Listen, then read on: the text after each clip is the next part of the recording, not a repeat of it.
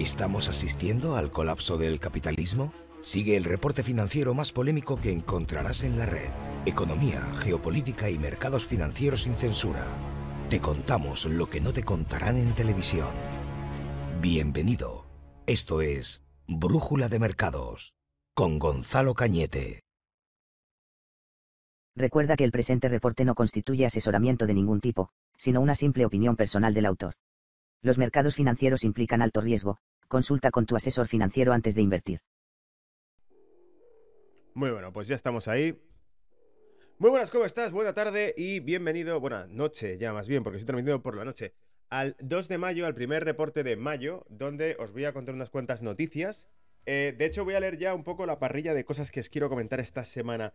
Número 1. Bloomberg ha publicado cómo varias compañías energéticas europeas siguen comprando el gas a Rusia y siguen haciendo una serie de acuerdos que luego analizaremos un poco más despacio si realmente se está utilizando algún tipo de triquiñuela legal para hacerlo o no. y veremos que sí, que efectivamente están basando en cuestiones, en, tecnicismos legales por los cuales las compañías europeas pueden seguir comprando energía a Rusia, siempre y cuando no estén pagando en rublos, sino que estén haciendo una serie de, em, de pasos previos a pagar en rublos. Así que eso va a ser muy interesante. Número 2, Alemania autoriza el, casi el Parlamento porque el canciller no quería, el gobierno se libra de esas. No, yo no quería, pero me ha obligado el Parlamento. El Parlamento alemán, con una coalición de gobierno, autoriza el envío de armas pesadas a Ucrania. Claro, con esto no lo he traído tampoco en artículo, pero luego lo podríamos ver. Con esto eh, Rusia se va calentando porque Rusia dice que, que, realmente... Ha habido por ahí unas declaraciones esta semana, no os las he traído al final, simplemente porque era demasiado contenido el que os traía hoy. Pero Rusia ha comentado por ahí, alguien en Rusia, no sé si ha sido el, pues, el secretario de Defensa, alguno de estos ha comentado, que eh, estaban en guerra con la OTAN, básicamente, porque la...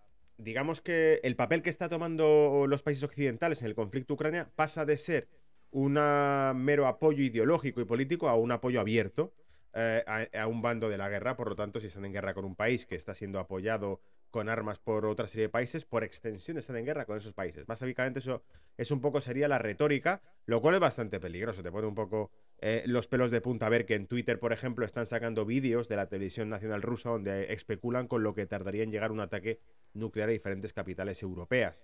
¿Vale? Creo que eran 200 segundos a París, 202 segundos a Londres y decían que básicamente no quedaría nada. Em, vale, eso es lo que te estaba contando como segundo punto. Cómo el Parlamento alemán autoriza el envío de armas pesadas a Ucrania y cómo Rusia se calienta con ese tema. Tercero, vamos a hablar de cómo se ha creado el Ministerio de la Verdad en Estados Unidos. Em, de hecho, vamos a hablar como algunos congresistas republicanos han, en concreto un congresista, luego le sacaremos un senador republicano, ha dicho que por amor de Dios em, aborten esa monstruosidad a la administración de Biden. Y vamos a sacar declaraciones de él, incluso le tengo por ahí en vídeo, para que lo veáis luego. Pero el tipo básicamente lo que va a hacer es al secretario de Estado le va a decir que, de qué demonios están hablando cuando crean un, Lo que han hecho ha sido crear como una especie de, de consejo de desinformación en Estados Unidos que autoriza o desautoriza determinadas noticias. Esa era la tercera noticia, el Ministerio de la Verdad orwelliano, como lo han llamado los republicanos en Estados Unidos, a ese nuevo organismo que ha creado la administración de Biden. Número cuatro, un diario chino. Vamos a traer tres opiniones específicas de tres economistas específicos de China eh, a través de un diario chino, donde vamos a saber un poco qué opinan los expertos en economía desde China sobre la situación actual.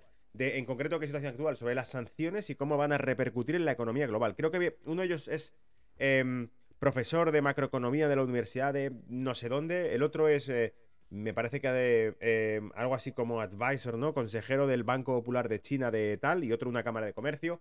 No sé, luego a lo mejor no he acertado con ninguno, pero veréis que tienen todos títulos importantes y pesados. Así que leeremos de palabra de los chinos qué opinan sobre las sanciones y cómo creen ellos que puede influir en la economía global esas sanciones, como porque hemos leído la prensa occidental estas últimas semanas, habéis leído aquí a prensa británica principalmente, hablando de de lo que sería esto. Hemos leído también prensa norteamericana cuando leemos el buenísimo blog de Siru Heads, donde nos habla de, de, lo que se avecina.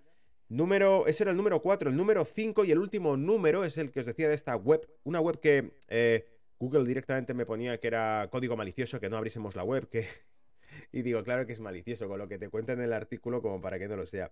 Se llama El Imperio de las Mentiras de Europa colapsará. Y básicamente cuenta lo que se le avecina a Europa con esta crisis, nos viene a explicar un poco cómo básicamente se cava su propia tumba y que se va a crear una... En el artículo se, se entrevista al secretario del Consejo de Seguridad de Rusia. Por eso no aparece en ningún sitio, básicamente. Y el, tipo lo que explica en esa entrevista es, es, algo a. toca todos los palos, no deja títere con cabeza. Yo qué sé, te habla de. te hace una cronología de que precisamente Occidente, desde la Segunda Guerra Mundial, a, bueno, Occidente, Estados Unidos dice que ha arrasado con ciudades enteras, las ha dejado destruidas y que además eh, la crisis que se está produciendo ahora es tan irresponsable que producirá una hambruna terrible en Oriente Medio y en África, y con ello una invasión de gente desesperada y hambrienta que llegará a Europa en, hordas enteras. Em, luego habla también de cómo se va destruyendo el tejido cultural eh, occidental. En fin, habla casi como del, Sería como el ocaso de la sociedad occidental, eh, desde muchas ópticas. Así que eh, aquellos que os consideréis un poco más conservadores, esto os va a parecer una dosis doble de café conservador, ¿vale? Porque lo que dice el tipo, pues es ultra conservador vais a alucinar con eso. Así que creo que traigo material de sobra. Por cierto, este miércoles eh, creo que contaré con tres o cuatro personas. Tengo que confirmarles porque apuntaron el calendario a todos. Eh, apuntaron que estarían para este miércoles en Trading Room. Trading Room, este miércoles tarde. Pero el que viene, contaré, me parece con cinco o seis personas. Eh, estará Álvaro López, estará Francisco, estará. Em, ¿Quién más? José Luis Herrera también estará.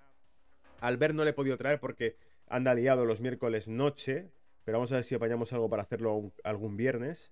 Pero sería el capítulo 3 del Trading Room. Y además, ¿sabes qué? Me he comprado una maza que vi, porque esta idea me la dio Albert. Me dijo, te hace falta una maza para controlar al público si vamos a meter mucha gente en los Trading Room. Una maza para llamar al orden, ¿vale? Como, como en el Parlamento Británico, cuando dicen lo de Order, Order.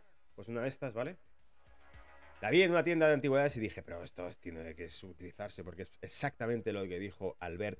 ¿Cómo meter cuatro martillazos cuando la cosa se vaya de control? Me dice en el chat cómo mola la maza. ¿Te imaginas que esto está en algún tribunal? Aquí, de Reino Unido. No creo, ¿no? Porque esta maza es demasiado pequeña. Va a ser en la corte o algo. También te digo, esto tampoco hace falta que sea más grande, ¿eh? Alguno se queda sordo con esto, ¿verdad? En fin, tengo una maza ahora para mm, meter cuanta más gente mejor. Creo que el límite son 10 personas en directo en el Trading Room. Y como traté de meter a todo el mundo. Ah, bueno, el miércoles que viene estar también Eduardo Bolinches. Que muchos que seguís el canal y la, sección de gráficos conocéis a Eduardo. Ah, también tengo pendiente invitar a José Luis Cava, que también me dijo que, que él, sin problema eh, venía, o sea, lo teníamos hablado. A ver si le metemos caña, a ver si empieza a rodar el Trading Room. Cuesta porque hay que poner de acuerdo mucha gente para que se meta, pero puede merecer la pena. Venga, vamos al lío, ¿vale? Que luego eh, os, enfriáis con esto y no avanzamos. Recuerda que estás en el reporte de mercados semanal de Brújula de Mercados, donde trato de traerte lo que no te van a contar en televisión y donde te vas a enterar de cosas que luego, cuando durante la semana o el paso de los días o las semanas, eh, escucharás cosas y dirás, esto no lo escuché yo en Brújula de Mercados. ¿No dijo el loco este del canal este de, mercados eh, que el tipo ese había dicho tal y tal cosa y no sé qué, un ordenador y luego resulta que era cierto, pero que nos lo negaban? Vale, pues sí, es básicamente lo que te cuento. Entonces, si no lo estás, por favor, ya sabes lo que te voy a decir, ¿verdad? Suscríbete al canal para que te llegue todo. ¿Vale? Te llegue todo. Dale un like también para que YouTube sepa que os gusta este contenido, porque si no me lo deja ahí aparcado, pese a que yo me excito y cuento cosas y digo, tiene que enterarse todo el mundo de este tipo de noticia. Luego no, luego en realidad no se entera todo el mundo, se una melodía. Y luego el comentario que mucha gente te dice es, joder, qué contenido más bueno, ¿por qué tienen tan pocas visualizaciones y suscriptores? Pues porque no tiene suficientes likes, probablemente YouTube no cree que esto merezca la pena verlo. Así que ya sabes, suscríbete, dale a like, todo eso. Y eh, recuerda que estoy emitiendo en directo desde Facebook Live, así que si estás en Facebook también dale un like, ¿vale? Porque Facebook también cuenta. Con Facebook lo que probablemente le gusta es el contenido tonto. El contenido tonto, ¿vale? Un gatito por ahí jugando con una pelota o alguien haciendo el subnormal. Pero eh, en este caso, pues te traigo información, te traigo cultura que no vas a oír en ningún sitio y en Twitch también, porque estoy en directo ahora mismo en Twitch. Está Elisa, por ejemplo, siguiendo los de Twitch también. Entonces, dale un like a Twitch. Eh, fíjate que el Twitch lo tengo un poco abandonado porque no sé cómo funciona realmente la arquitectura de la plataforma, pero no debe ser mucho más compleja que YouTube. Entonces, dale like, compártelo, etcétera, etcétera, y suscríbete también en Twitch, ¿vale?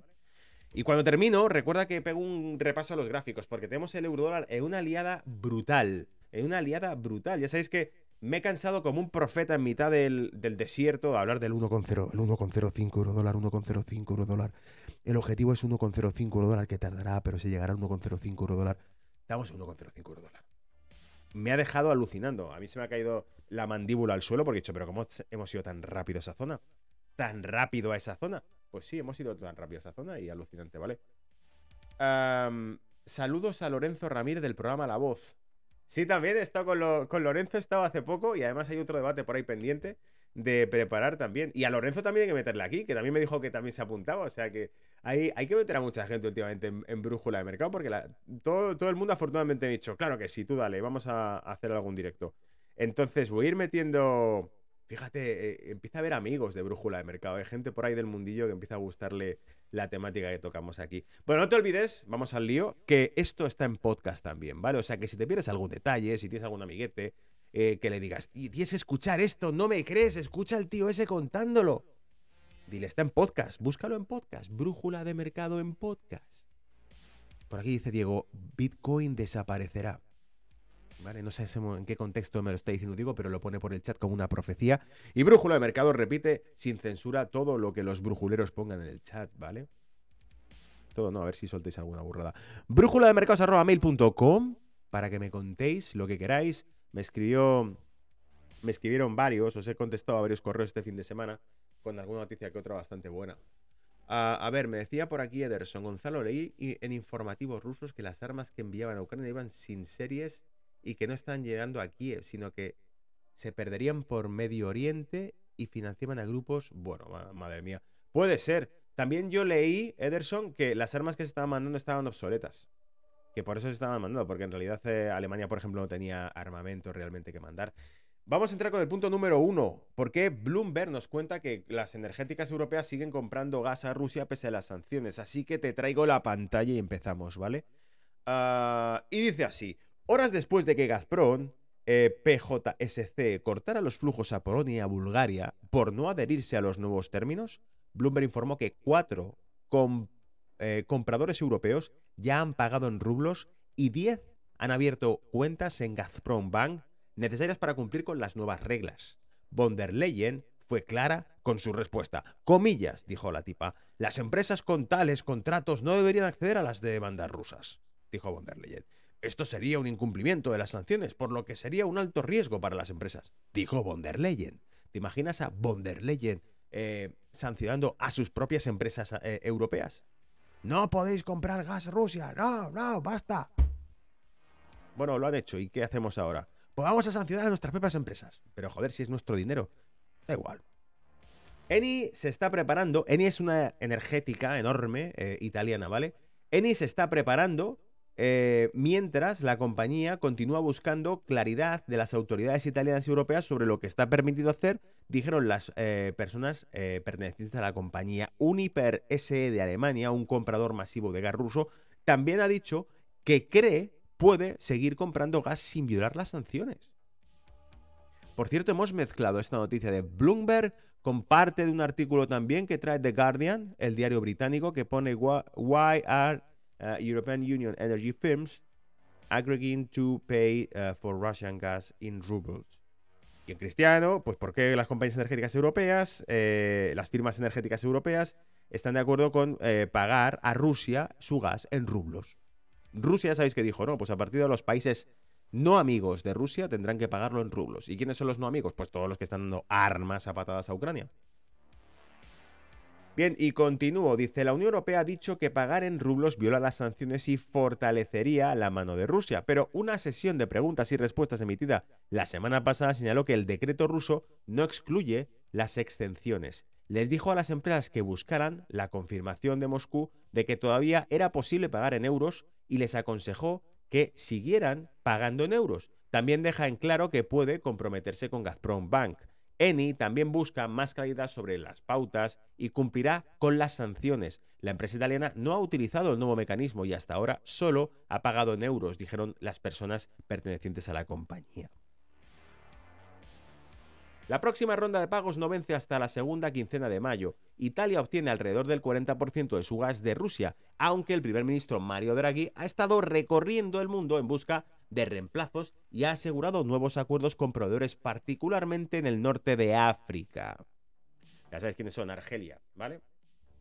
Que aparentemente, pues eh, España había hecho una serie de concesiones en el Sáhara a Marruecos, a cambio de que Marruecos dejase reactivar uno de los gasoductos argelinos por territorio marroquí hasta España, pero España, como eh, parece ser que el gobierno que tiene no es muy astuto, eh, se ha quedado de nuevo a la cola de todo, a pesar de haber cedido eso, las puertas de, pues no sé, explotación de aguas que tiene territoriales, eh, las Islas Canarias, que también se las acabarán quitando, yo qué sé, ¿vale? Es, es en fin, así nos va, así nos va. Eh, las empresas energéticas de Alemania y Hungría han confirmado que tienen la intención de cumplir con la demanda de Vladimir Putin de que los compradores de gas ruso paguen a los contratos en rublos. Pero la Unión Europea advirtió que existe un riesgo de que las empresas infrinjan las sanciones que prohíben las transacciones con el Banco Central de Rusia.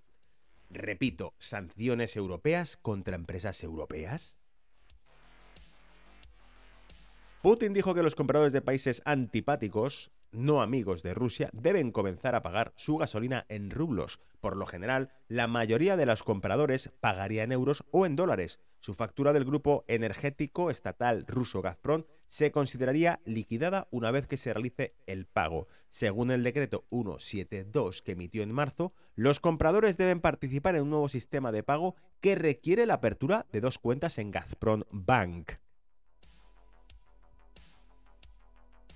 El dinero se pagaría en una cuenta en euros y dólares antes de que el banco lo convirtiera en rublos y pague a Gazprom desde la segunda cuenta.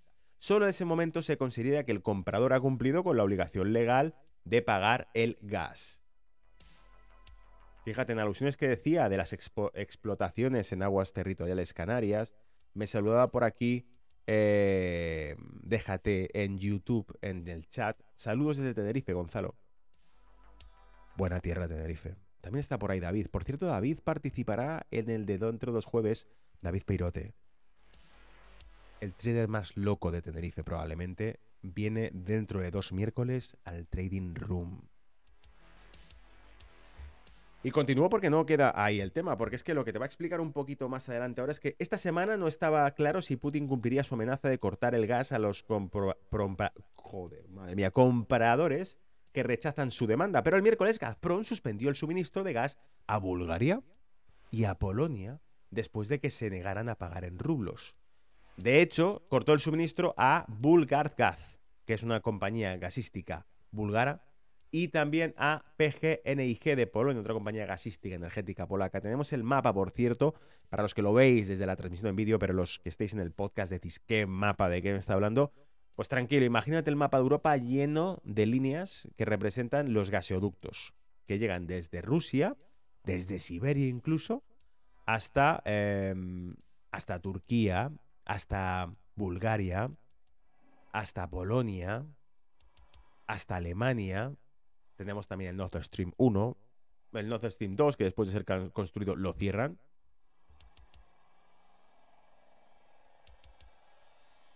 Ah, no sabía que me había. Pablo me dijo que me había. Pues yo sigo la voz, pero no, no había escuchado el último programa. Me dijo Pablo en el chat ahora, me está diciendo que eh, Lorenzo Ramírez me mencionó en el, en el programa La Voz de César Vidal.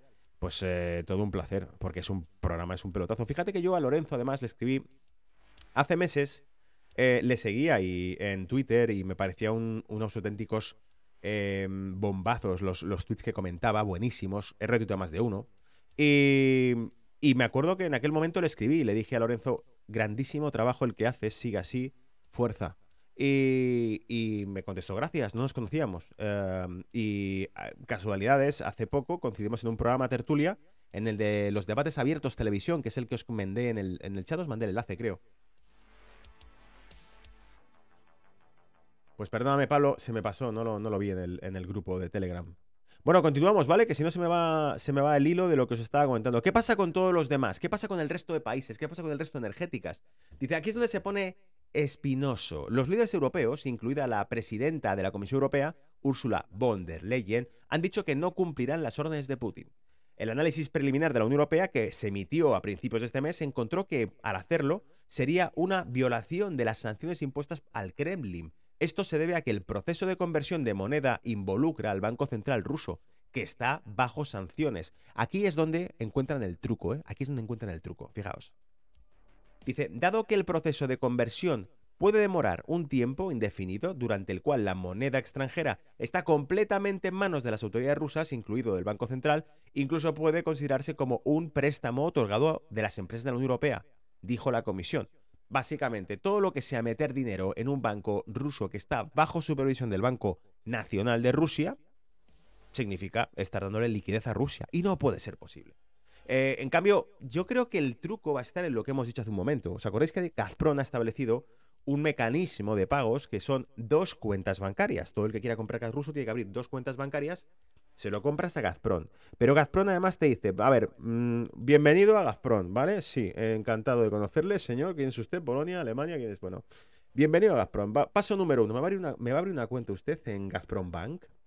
Paso número dos, me va a abrir una subcuenta en Gazprom Bank. Le explico. La primera me va a pagar en euros o en dólares. Y en la segunda, lo vamos a convertir a rublos. tranquilo, usted no estará incumpliendo ninguna normativa de su gobierno dictatorial. ¿Vale? Yo sé que usted viene de Occidente y que cada vez le prohíben más cosas. Por solidaridad le prohíben más cosas a usted y que su vida cada vez es más, más infernal, ¿no? En muchos sentidos. Eh, está más, eh, es más tediosa, está más regulada, está más controlada, pero es por solidaridad y, bueno, su gobierno así lo ha decidido. Tranquilo, no se preocupe. Usted pague lo que su gobierno le, le deje a usted pagar, ¿vale? Ahí está su libertad. ¿Le dejan hacerlo? Sí, bueno, pues lo hace tranquilamente. Y nosotros convertimos eso en otra segunda cuenta. Creo que es ahí donde reside un poco el truco. Vamos a leerlo al detalle, ¿vale? El jueves, funcionarios de la Unión Europea confirmaron que cualquier empresa que aceptara abrir una cuenta en rublos en Rusia y pagarle gas en esa infringiría las sanciones. Pero es que aquí está el truco.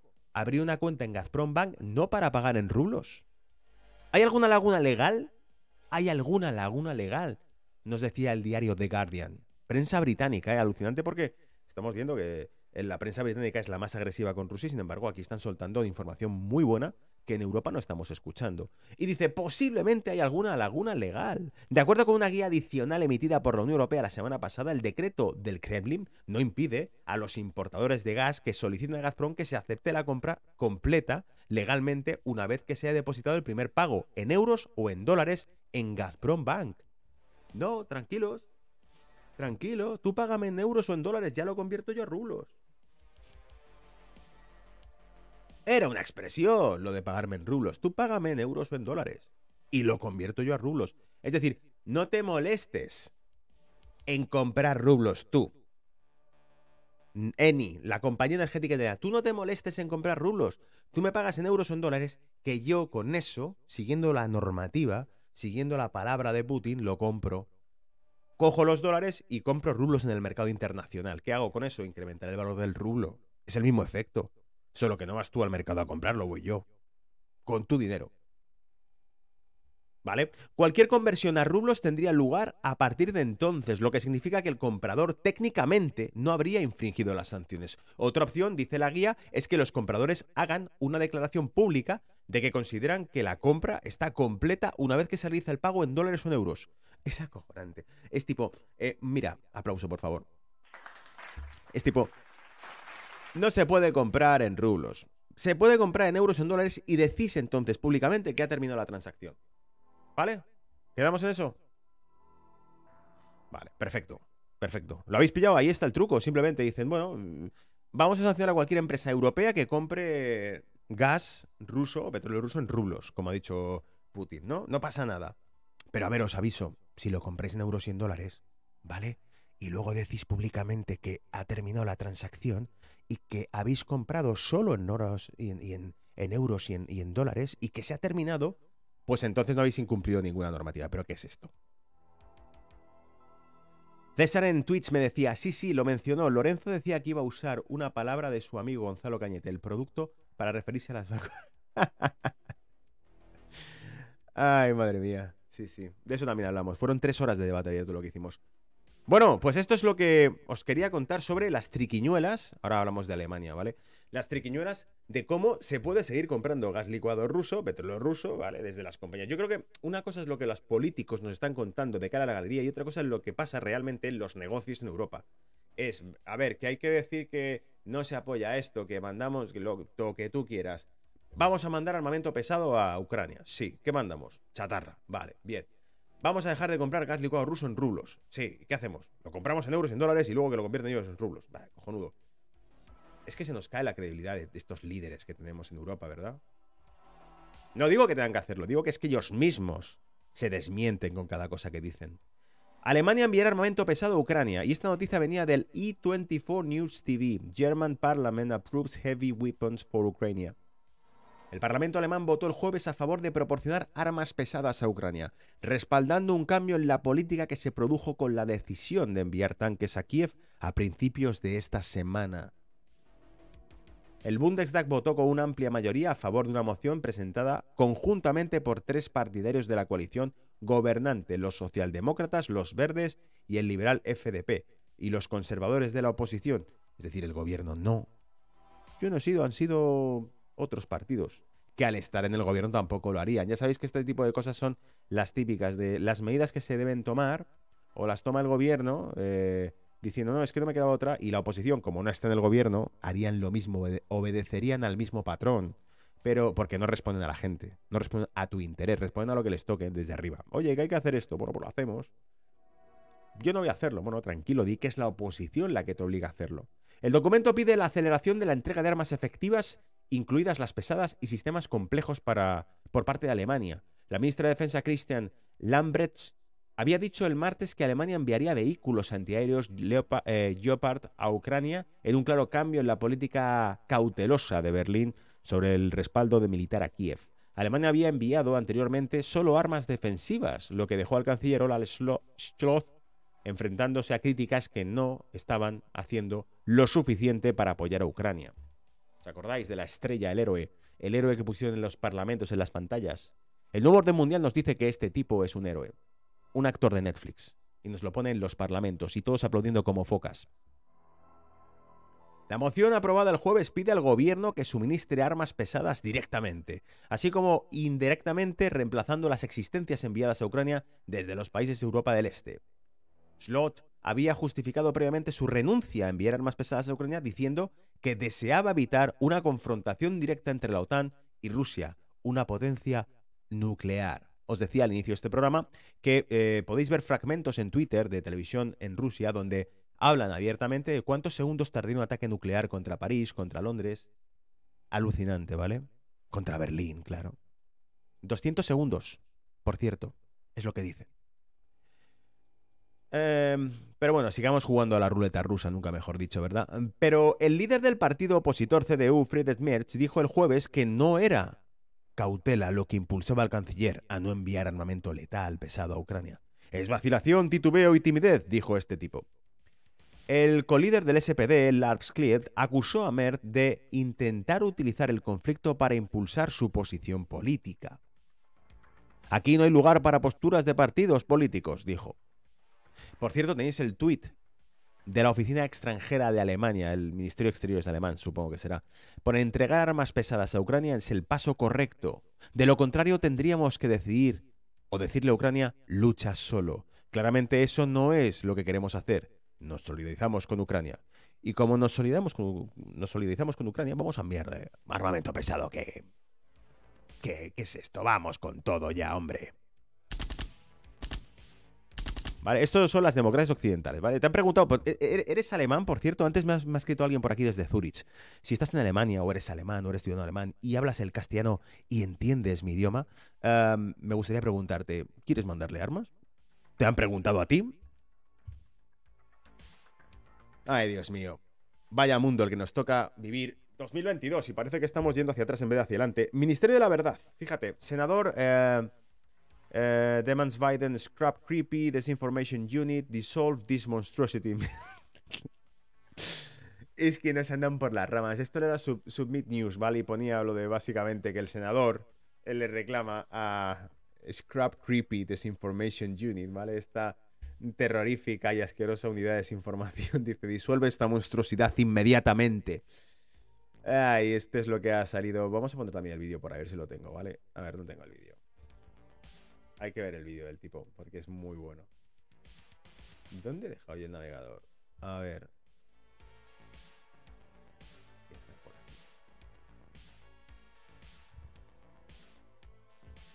Pongo por aquí los looks, que si no estoy ahí con cara de... Buh, mirando...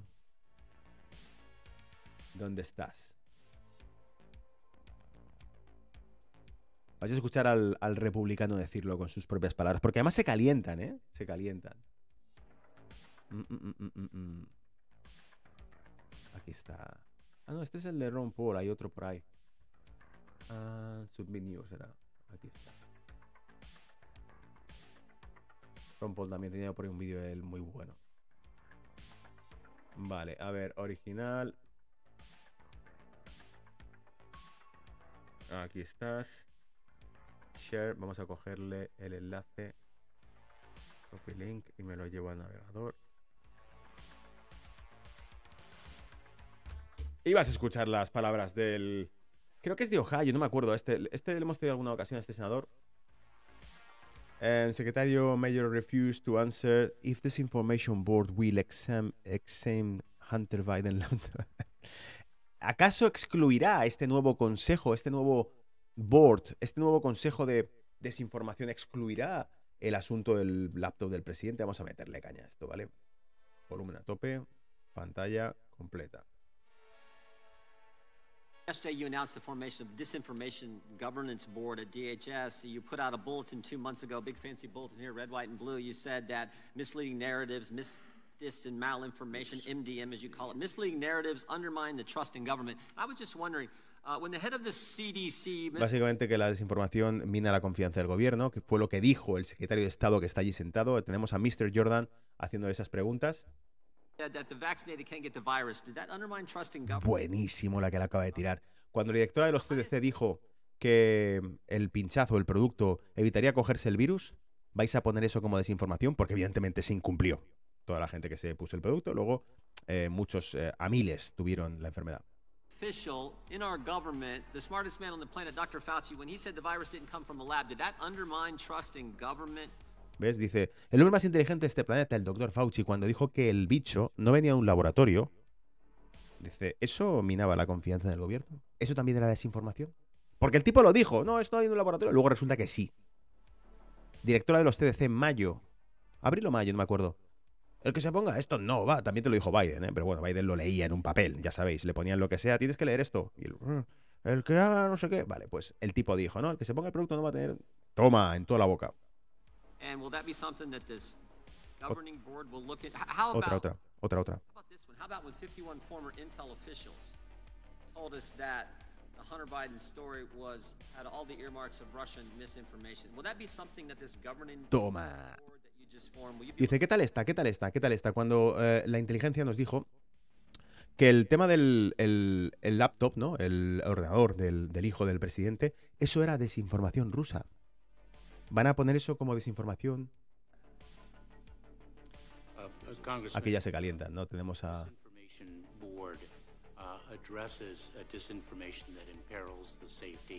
Uh, um, uh, Básicamente el tipo le dice, no, este nos, nos focalizamos en información, desinformación que puede comprometer la seguridad.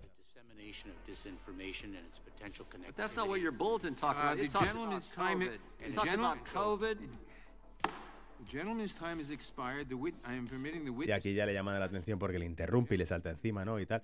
En fin, en fin, os traigo, os traigo siempre. os Traigo siempre cosas ricas, ¿no? De, para que veáis directamente de la boca de ellos lo que van diciendo y cómo les tiran. eh, les tiran las, las cosas tal como son ahí, ¿vale? Venga, vamos a leerlo para que veáis al detalle un poco la historia y tengamos más detalles. Bien, en el Departamento de Seguridad Nacional, la Junta de Gobierno de Desinformación está. Estará encabezada por una mujer que dice que la libertad de expresión la hace estremecerse y que etiquetó falsamente la historia del ordenador del hijo de Biden como desinformación. Los republicanos pidieron que se deshaga eh, este organismo etiquetado de monstruosidad. Encabezando la oposición a lo que se ha eh, comparado con el Ministerio de la Verdad de 1984 de Orwell, el senador Josh Havley escribió al secretario del DHS, eh, Mayor casi señaló, comillas, confieso, al principio pensé que este anuncio era una sátira. Pensé que era broma. Comillas, seguramente ninguna administración estadounidense usaría el poder del gobierno para juzgar el discurso de la primera enmienda de sus propios ciudadanos, continuó Howley. Comillas, lamentablemente me equivoqué. En lugar de proteger nuestra frontera o el territorio nacional estadounidense, han optado por hacer de la vigilancia del discurso de los estadounidenses su prioridad. Es casi seguro que esta nueva junta es inconstitucional y debería disolverse de inmediato. Comillas, solo se puede suponer que el único propósito de esta nueva junta de gobierno de desinformación será reunir el poder del gobierno federal para censurar el discurso conservador y disidente. Concluía así el senador, instigando a esto es peligroso y antiestadounidense. El líder de la minoría de la Cámara de Representantes, Kevin McCarthy, también respondió al desarrollo y lo describió como orwelliano. Comillas, dejen a los demócratas, dejen que los demócratas piensen que la libertad de expresión es el problema y que más gobierno es la solución, dijo McCarthy al Daily Wire. Comillas, la noción, la noción de que el mismo partido que pasó cuatro años promoviendo el engaño de la colusión rusa, ¿Os acordáis el Russian Gate? pasó cuatro años promoviendo el engaño de la colusión rusa. Suprimió la historia del ordenador del hijo del presidente y equiparó a los padres, equiparó a los padres con estas domésticos que creen que tienen la credibilidad para decirles a los estadounidenses lo que es verdad es eh, risible. Esto supongo que es una mala traducción, pero supongo que está refiriendo a cuando se ha equiparado a los padres que se han negado a cumplir con ciertas normativas. Ya sabéis que hace poco dijo el presidente Biden también que em, los niños tenían derecho a tratarse hormonalmente y a recibir cirugía sexual. Refiriéndose a, a Nina eh, el congresista agregó que, comillas, es revelador que la persona que dirigía la Junta de Gobernanza de Desinformación Orwelliana de Biden es un activista político que tiene una larga historia de enamorarse y difundir desinformación. ¿Habéis visto el vídeo de la tipa? Por favor, decidme que lo habéis visto cantando. madre mía. Sale cantando. Vamos a buscarlo, ¿vale? Ya que estamos aquí, vamos a buscarlo. Porque no vais a dar crédito. Es que, claro, yo os contaré cosas y diréis, está loco este. Vamos a estar. Está, cantando como si fuese sonrisas y lágrimas la tipa que se va a ocupar de esto. Espérate, ¿dónde está? Yo quiero traeros aquí la verdad, ¿vale? Cueste lo que cueste. Aquí está, aquí está. This is Orwellian. This is a ministry of truth. And the person they've appointed is a Democrat propaganda. Aquí a Ron Johnson diciendo que esto es orwelliano. Uh, es el Ministerio de la Verdad. Esto viene de Fox News.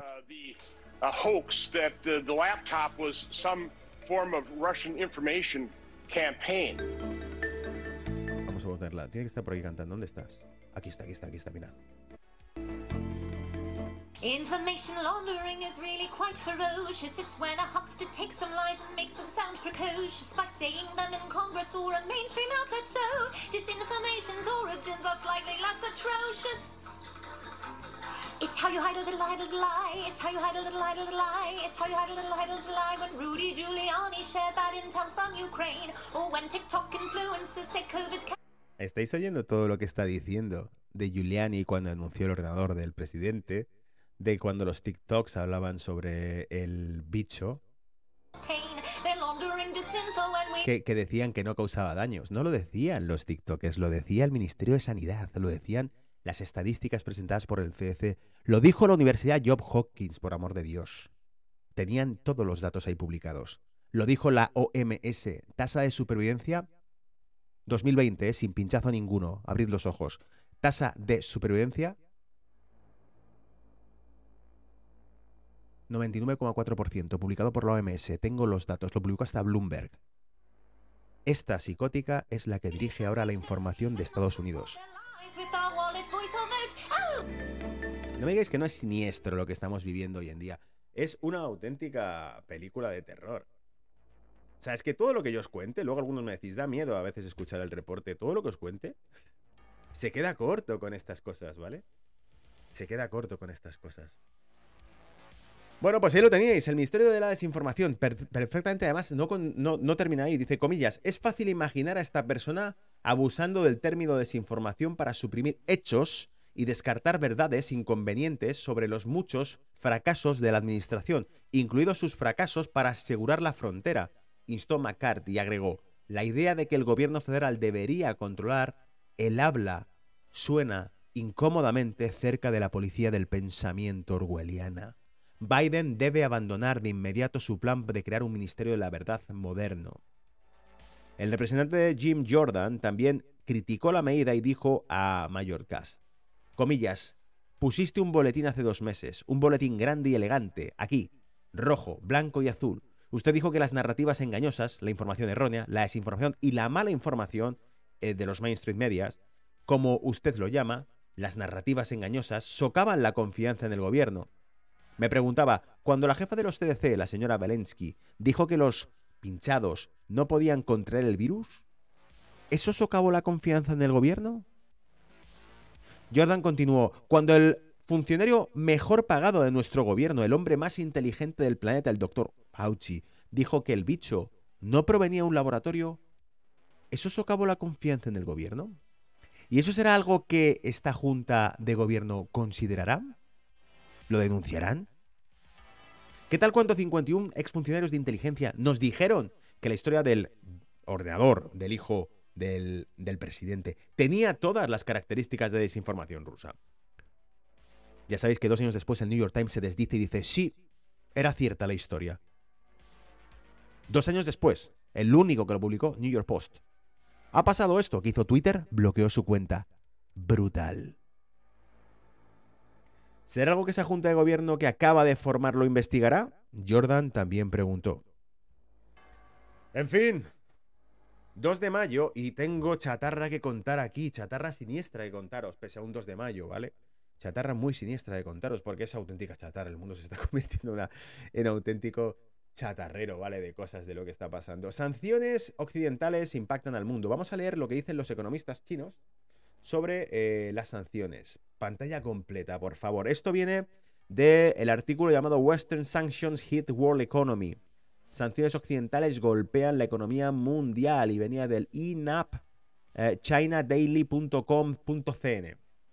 Digo, el Centro para los BRICS y Gobernanza Global un grupo de expertos no gubernamentales con sede en Beijing organizó el sábado un seminario sobre el impacto global de las sanciones occidentales contra Rusia y la reforma del sistema monetario internacional. A continuación se presentan los extractos de los discursos presentados por tres expertos. Primer experto. Dice, las sanciones deberían hacer que el, el mundo se siente. Las sanciones financieras contra Rusia podrían desencadenar una crisis crediticia global. La globalización económica y financiera y el sistema monetario internacional se basan en las calificaciones crediticias de los países. Si esta base eh, vuelve a sufrir un golpe como el sufrido en el pasado sistema de Bretton Woods, el sistema monetario internacional podría enfrentarse a una profunda crisis. Los impactos de las sanciones se sienten más allá de Rusia, con India preguntando si incluso las reservas de divisa de un país no son seguras ¿Cuál será el futuro del sistema monetario internacional? Además, la posibilidad de que cada vez más comercio regional e internacional se realice en monedas locales. La eficiencia del sistema financiero mundial disminuirá. Los dividendos producidos por la globalización también se reducirán. Si los países desarrollados aprovechan sus fortalezas, rompen sus promesas a voluntad y sacuden los cimientos del sistema crediticio global, pueden terminar desencadenando en una tormenta financiera global. Todos los países deben actuar con cautela y pensar dos veces antes de hacer algo que podría debilitar el crecimiento del sistema financiero mundial. Liu Shangyai, presidente de la Academia China de Ciencias Fiscales y miembro académico del CBGG, que es el, el Consejo para la Gobernanza Global. ¿Os estáis dando cuenta? A ver si percibís esto. A ver si percibís esto. ¿Se está creando dos bandos en la globalización? ¿En el globalismo? Los viejos y rancios padres del globalismo norteamericano que crean la brecha de Ucrania para impedir el crecimiento continental de Europa y, Rusia juntas. Ya lo leímos esto, hay una teoría muy profunda acerca de esto. El potencial de crecimiento económico que tiene la tecnología, la tecnología alemana, la industria china y la energía rusa juntas. Un supracontinente. Estados Unidos lanza un mazazo, crea una guerra en mitad del continente. Acordaros, antes de que estallase la guerra, lo sacamos en la página web de la OTAN. Tropas, unidades en Ucrania estaban publicadas en la página web de la OTAN antes de que estallase la guerra. ¿Qué hacían ahí tan lejos de casa? Bueno, pues básicamente esto nos deja un escenario. Por eso os decía, fijaos, los amos del globalismo, los líderes de la globalización actual son China. Y China está diciendo, estáis poniendo en riesgo todo lo que hemos construido. Hemos creado un gobierno mundial y lo estáis poniendo en riesgo con esta narrativa. ¿Puede ser o me lo estoy inventando yo? Eh, te digo, o sea, reflexiona sobre lo que estamos diciendo. ¿Es posible que los globalistas 2.0 China esté señalando a Estados Unidos y esté diciendo, la estáis liando? La estáis liando. Hemos creado sistemas internacionales de control financiero. Hemos establecido los protocolos para un control global de todo y lo estáis jodiendo. Porque con lo que estáis haciendo estáis consiguiendo que muchos países desconfíen de los mismos tejidos internacionalistas que hemos construido para un gobierno global. Fíjate la movida, la paradoja en la que nos estamos metiendo. ¿Es posible que los globalistas estén contra los globalistas?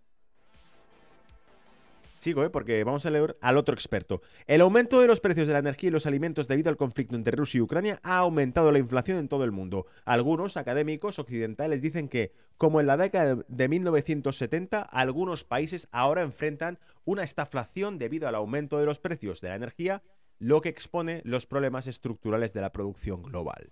Ahora la seguridad política se ha convertido en una consideración importante para los países que participan y contribuyen en la economía global. En particular, la compulsión de elegir bando está socavando las relaciones internacionales y la economía en los sistemas de pago. Tipo, ya no son negocios. Ahora nos están obligando a que elijamos un bando. Y esto tampoco es nuevo, porque Brújula de Mercado, por el año 2020, verano, os contó precisamente cómo algunos funcionarios, en este caso, ¿de dónde eran? Creo que eran funcionarios alemanes, recibían presiones de funcionarios chinos para que mostrasen públicamente su apoyo y su agradecimiento a China. ¿Os acordáis de esto? O sea, al final, al final, por encima de los negocios y del comercio internacional se están imponiendo cuestiones políticas, ideológicas. Oye, vamos a hacer negocios con China. No. ¿Por qué? Porque Estados Unidos no nos, no nos deja. No nos deja. Vamos a comprar energía a Rusia. ¿Por qué? Porque es más barata. No podemos. porque No nos deja Estados Unidos. ¿Cómo que no nos deja? ¿Qué es esto? ¿Un colegio?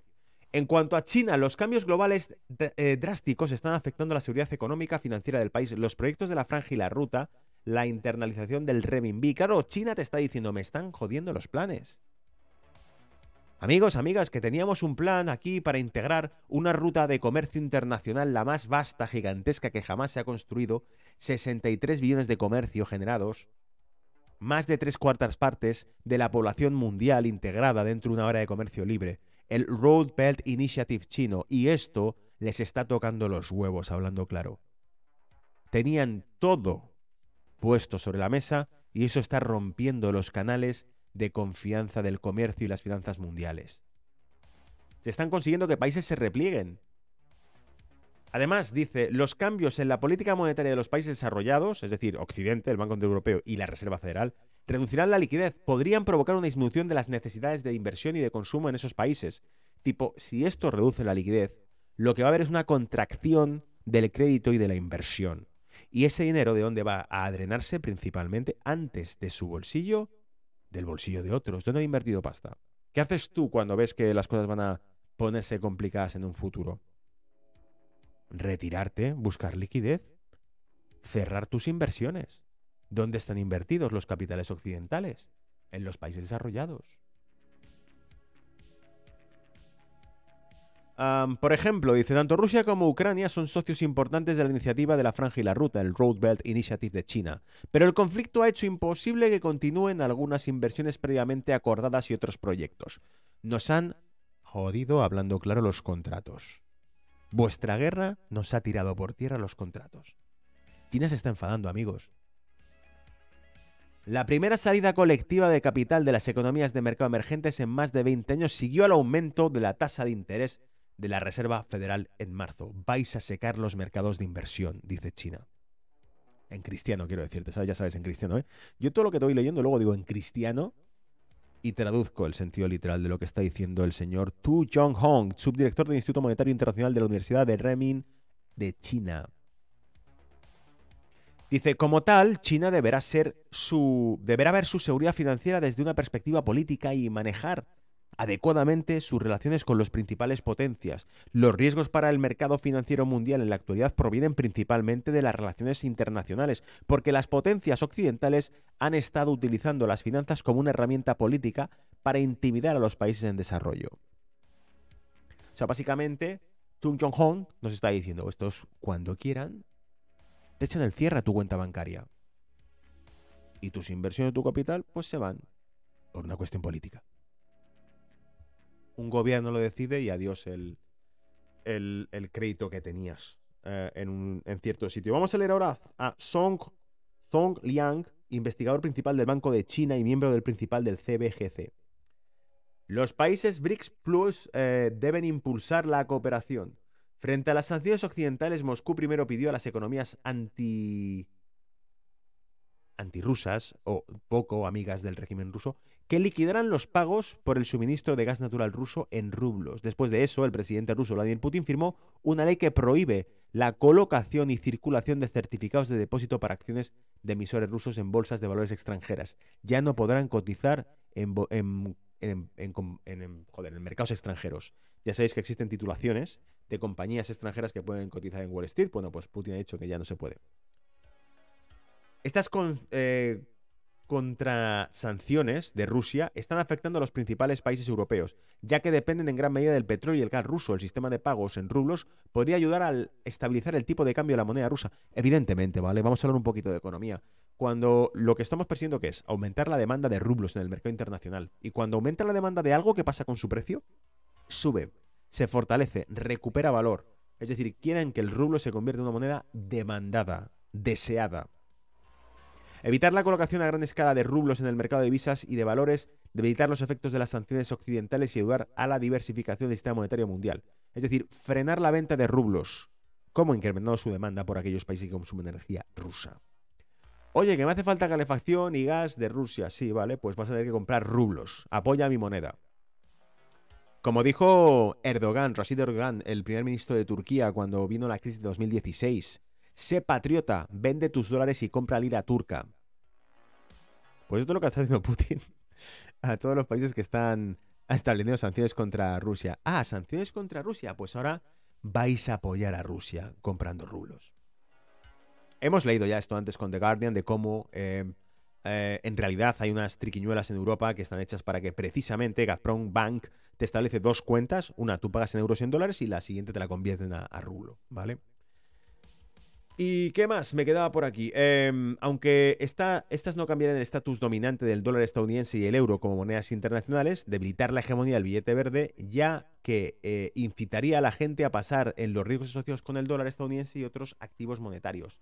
Tipo, invitan un poco a que se evite el dólar. Por cierto, tampoco lo he traído como noticia, pero lo comentamos la semana pasada.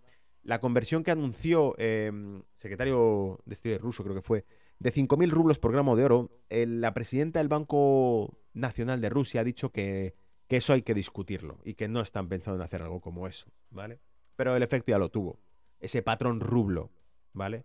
Patrón, eh, patrón rublo oro que lanzamos como un icónico en, con un símbolo, un dibujo en las redes sociales, ¿os acordáis? La maquinaria del, del Great Reset, del Gran Reset, se queda atascada con una llave inglesa de oro hecha con el rublo y la cara de Putin en su maquinaria, en su engranaje.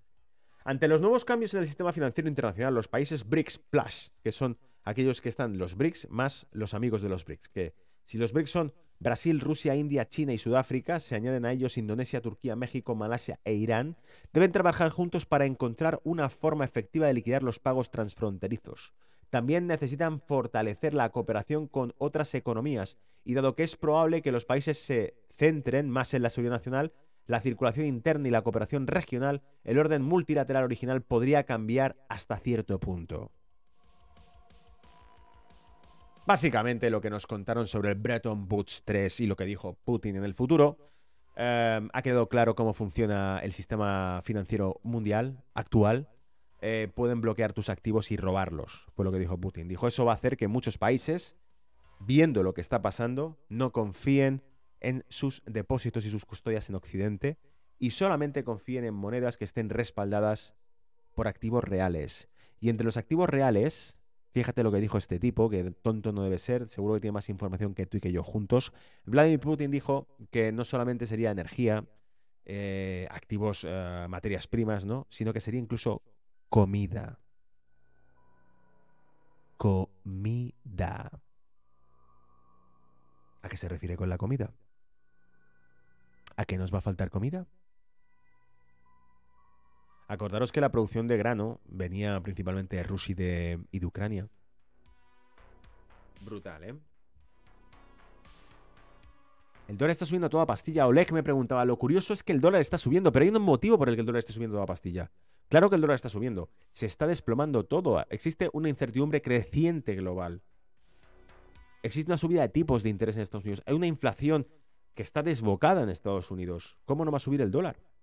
Si la única solución que están viendo los pocos que puedan ver lo más obvio es que solo queda aspirar los dólares del mercado, retirarlos, cerrar el grifo de la liquidez para contener la inflación. ¿Y eso qué va a hacer? Que escasee el dólar y que se vuelva mucho más caro. Pablo decía, el dólar sube porque liquidan todas las inversiones en todas partes.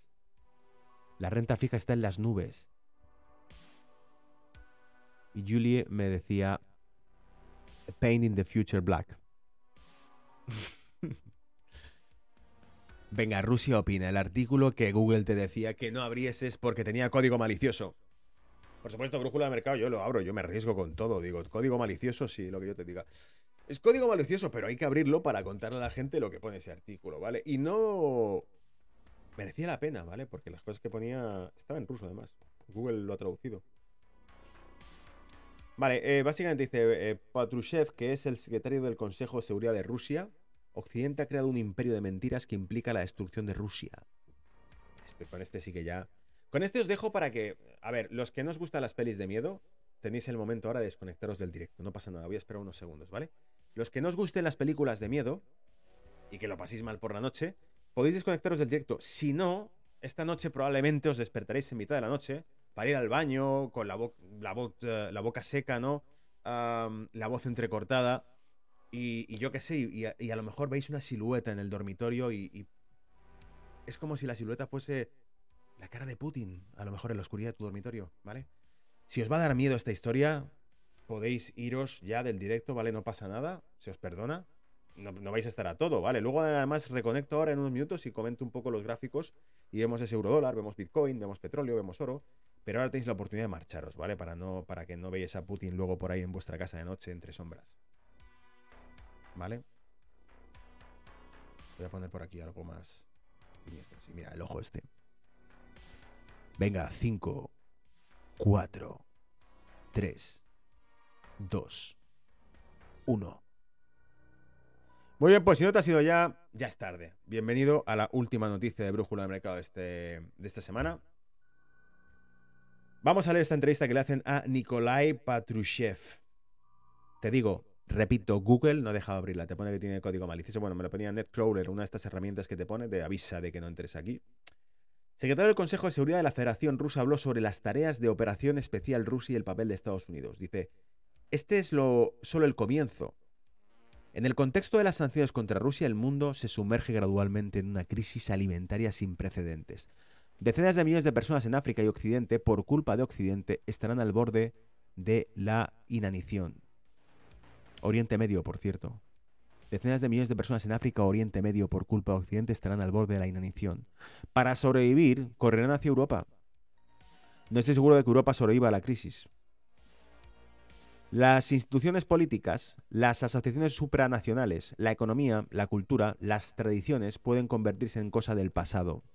Europa todavía se morderá los codos y Estados Unidos se liberará de su principal temor geopolítico, la unión política y económica de Rusia y Europa. ¿Qué? ¿Es de película de terror o no es de película de terror esto?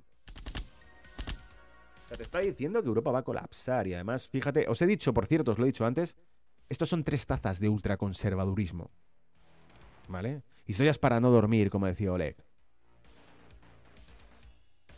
¿Vale? Eh, Chicho historias para no dormir. ¿Cree que Estados Unidos realmente puede orquestar tales provocaciones en Ucrania? Nikolai Patrushev contesta, estás hablando de un país cuya élite no es capaz de apreciar la vida de otras personas. Los estadounidenses están acostumbrados a caminar sobre tierra arrasada. Desde la Segunda Guerra Mundial, ciudades enteras han sido borradas de la faz de la tierra por los bombardeos, incluidas nucleares. Inundaron la jungla vietnamita con veneno, bombardearon a los serbios con municiones radioactivas. ¿Os acordáis de la guerra de Kosovo, no? En el centro de Europa, cerca del Mediterráneo, que luego resulta que tenían uranio empobrecido. Quemaron vivos a los iraquíes con fósforo blanco y ayudaron a los, ya sabes, ¿vale? A los fanáticos a envenenar a los sirios con cloro. ¿Os acordáis? Trump le dijo a, a Clinton, a Hillary, que ella había creado esos fanáticos en Oriente Medio. ¿Os acordáis de qué estoy hablando, verdad? No digo la palabra porque si no luego saltan todos los algoritmos. ¡Hostia, ha dicho la palabra! No la digo. Pero que ese grupo de gente armada, con turbante ahí, que había mm, locos perdidos, los había creado Hillary Clinton. Según dijo Donald Trump, dijo, tú los has creado. ¿Vale? Bien, dicen, no creo que la vida de los ucranianos sea motivo de preocupación para Estados Unidos, que ha demostrado repetidamente su naturaleza agresiva y antihumana. Como muestra la historia, la OTAN nunca ha sido una alianza defensiva, sino solo una alianza ofensiva. Alucinante, ¿eh? historias para no dormir, desde Rusia con amor. ¿Es el colapso del mundo centrado en Estados Unidos una realidad? En su opinión, Nikolai Patrushev contesta, esta es una realidad en la que uno debe vivir y construir una línea de comportamiento óptima. En este sentido, Rusia ha elegido el camino de la plena protección de su soberanía, la firme defensa de los intereses nacionales, la identidad cultural y espiritual, los valores tradicionales y la memoria histórica. Fíjate cómo esto os he dicho cuatro tazas, he dicho tres, son cuatro tazas de conservadurismo. Te está diciendo Rusia ha elegido el camino de la plena protección de su soberanía. ¿Os acordáis cuando Donald Trump 2016 en la ONU dio un discurso y dijo que había que respetar la libertad de cualquier país para su propia soberanía, que Estados Unidos no era la policía del mundo? Donald Trump, aquel que nos decían que estaba loco, que era un idiota, ¿os acordáis? Este tipo, Donald Trump, dio un discurso a favor de que cada nación tuviese todavía eso, nación. Nuestros valores espirituales y morales nos permiten seguir siendo nosotros mismos, ser honestos con nuestros antepasados, preservar el individuo, la sociedad y el Estado. Los europeos, por ejemplo, hicieron una elección diferente. Sigo leyendo las palabras de Nikolai Patushev, Historias de terror desde Rusia, ¿vale? Adoptó los llamados valores liberales, aunque en realidad se trata de neoliberalismo. Promueve la prioridad de lo privado sobre lo público, el individualismo que suprime el amor a la patria y a la paulatina extinción del Estado. Ahora es obvio que con tal doctrina Europa y la civilización europea no tienen futuro. Aparentemente las lecciones no aprendidas se repetirán nuevamente. Brutal. Esta noche cuando te despiertes y veas en las sombras la cara de Putin dirás, sí, es el ocaso de Occidente. Por cierto, no es la primera vez que lo dijo, ¿eh? Esto también, o sea, lo está diciendo eh, Patrushev, pero también lo dijo Putin dijo que básicamente la transgresión y la inversión de los valores que estaba sufriendo Occidente la habían padecido ellos con el bolchevismo. Eso te lo digo para que luego alguno... Es que Putin es comunismo. ¿Que Putin es comunismo? Entonces escucha las cosas que dice. Gilberto nos decía en el chat, solo la verdad libera. Pablo me decía, Gonzalo, inflación transitoria o permanente estructural.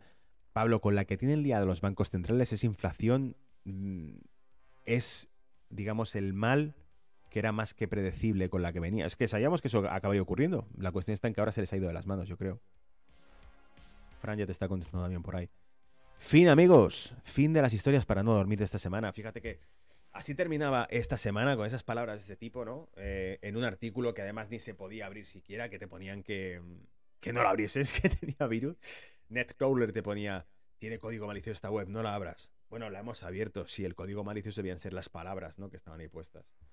En fin, ya sabes, em, suscríbete si no lo estás a este canal, dale a likes para que mm, YouTube vea que aquí hay contenido y que os gusta, o si no, ya te digo, con estos temas que toco, sé que no le gustan a YouTube, ¿vale? Pues esto es discurso conservador.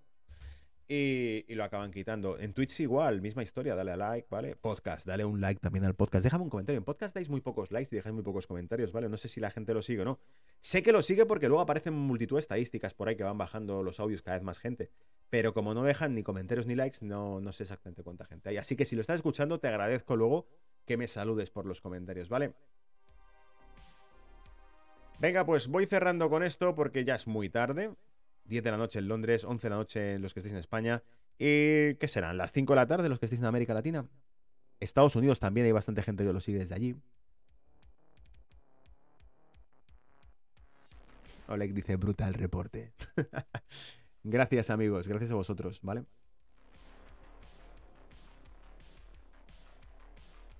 Muchas gracias, Elisa. Bueno, pues nada, corto, cambio y corto, ¿vale? Corto y arrancamos ahora con unos gráficos y nos vamos a dormir, ¿vale? Y a soñar con las pesadillas.